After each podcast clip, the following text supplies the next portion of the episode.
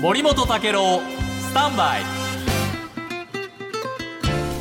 おはようございます。森本武郎です。おはようございます。遠藤康子です。え今日産経新聞のね、えーはい。コラムを見てまして、はい。あ面白いなと思ったので取り上げようと思うんですが、はい。えーアビル・ルイさんのね、えーコラムです、はい。ここでですね、えーあの岸田首相があ長男の翔太郎氏を、えー更迭しましたよね、はいこの話に触れて、えー首相は身びいきを廃すべきだというコラムを書いてるんですが、これね中世のフィレンツェの政治思想家のマキャベリの著書「君主論」の言葉を引いて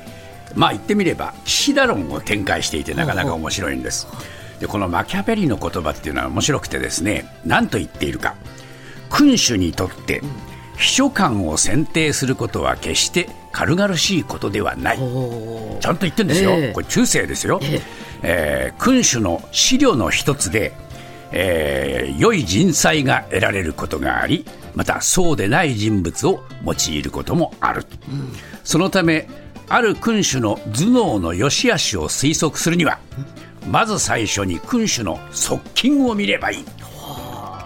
厳しいでしょう、はい。岸田さんとその周りにいる人たちはドキーン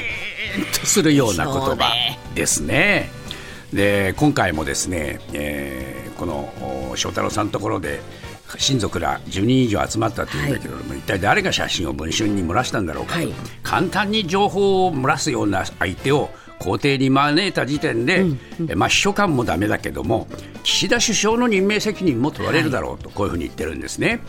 でまあ、産経と読売がほぼ同じ指摘をしたけれども厳重注意にとどめていた首相が一転して更迭を決めたというのは世論や与野党の批判の高まりを受けて、ね、こういうのはですね、えーやっぱりね、えー世論を気にした優柔不断さだと受け取られてしまうぞでこの優柔不断さということについてもですねマキャベリが言ってるんですね、はい。君主は人に恨みを買ったり軽蔑されたりするのを避けなければならない、と指摘した上で軽蔑される理由をこう言っています。君主が気が変わりやすく軽薄で臆病で決断力がないと見られるたあめである。これも厳しいな、ええ。えーつまりやっぱりねこういうふうにいその自分でねきちんと決断しないで、はい。周りにいろいろと、えーその気にしてやるっていうのは軽薄じゃないかと、決断力がないじゃないかと。いうふうに見られるぞと。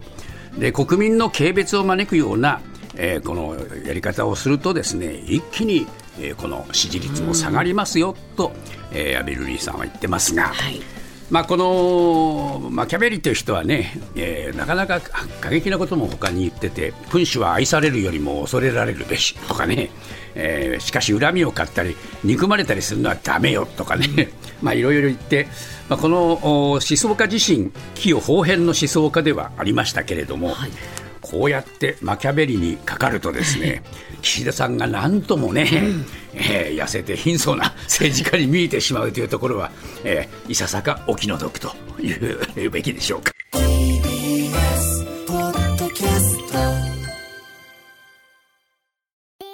TBS ラジオポッドキャストで配信中。ゼロプリラジオ。聞くことできる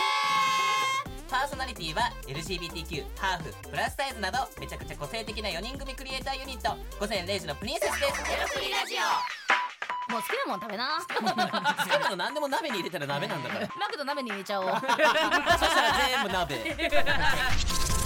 おならが出ちゃったことを何て言いますか？プリグランスバズーカ。ちなみにおしゃれではないよ。ゼロプリラジオ笑ってるやん笑い方海賊になります。おうち最後にこの CM 聞いてるみんなに一言。